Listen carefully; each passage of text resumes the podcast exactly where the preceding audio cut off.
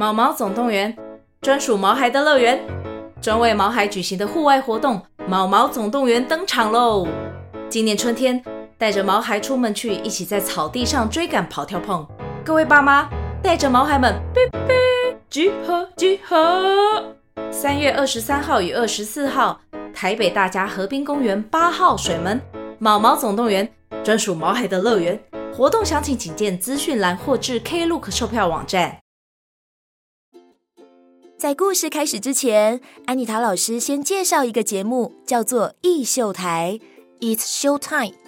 它结合了各式各样的表演艺术，有合唱、国乐、跳舞等等。喜欢表演艺术的大小朋友绝对不要错过哦！收听连接，请直接点选单集简介。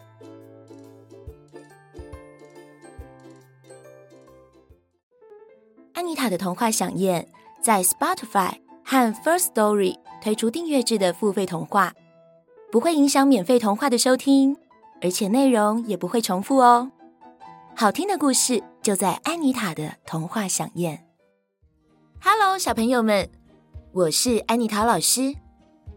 小偷指的是不被人发现悄悄偷走东西的人，强盗指的是直接抢夺别人财物的人。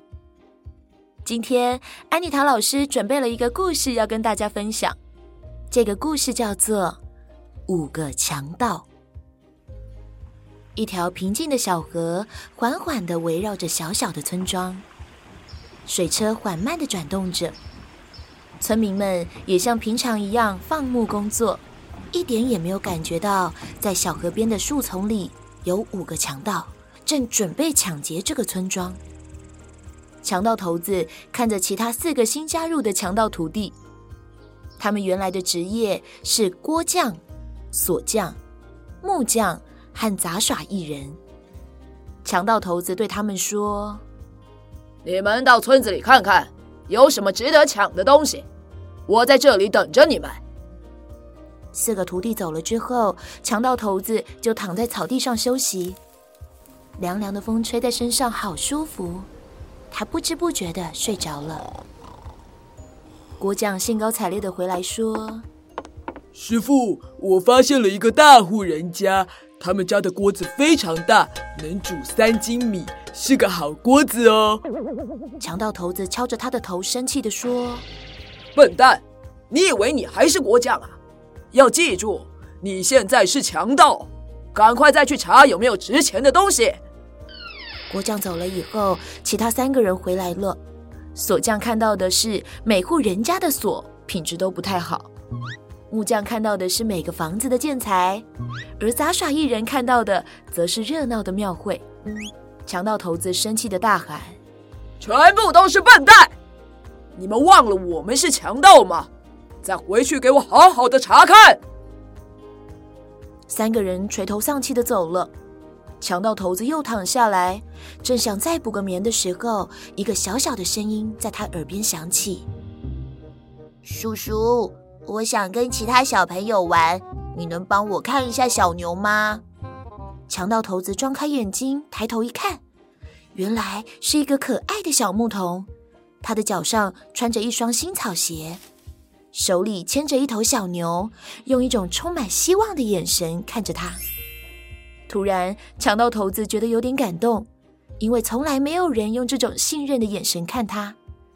于是他说：“呃，好啊，我帮你看着，你开心的去玩吧。”牧童开心的找同伴玩耍去了。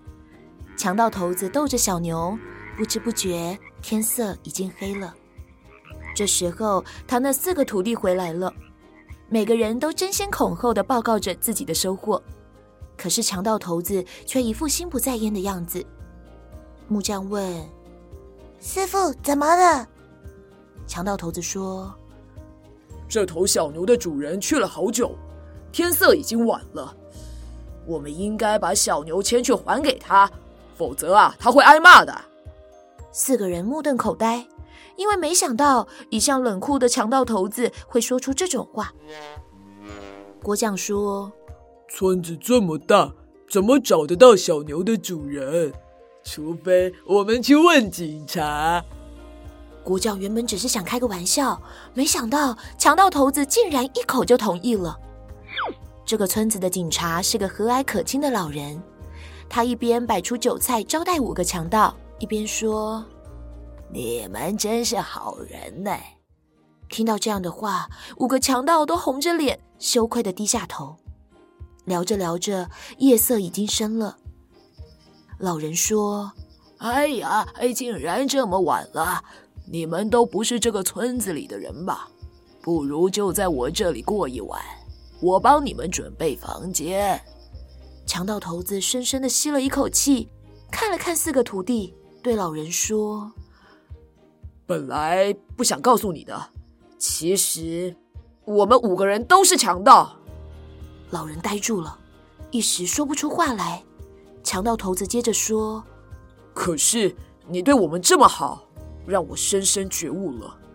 这样吧，你把我抓起来，但是我这几个徒弟都是刚加入的，从来没做什么坏事，你放他们走吧。”第二天一早，四个徒弟低着头离开村庄。要离开时，强盗头子对他们说：“哎，好好重新做人，千万不要再做坏事了。”从此，五个强盗都改过自新，不再做坏事了。可是那个小牧童再也没出现过。他到底是谁呢？只听见有村民这样流传着：“可能就是桥边那个小地藏王菩萨显灵吧。”因为那一天，村子里才刚捐献给他一双新草鞋。听说只有本性善良的人才能看见他哦。小朋友们，你们觉得故事里这五个强盗真的都是坏人吗？即使曾经做过坏事，只要愿意勇敢承认并改过自新，相信一切都不会太晚的。今天的故事就说到这边，我们下次再见喽，拜拜。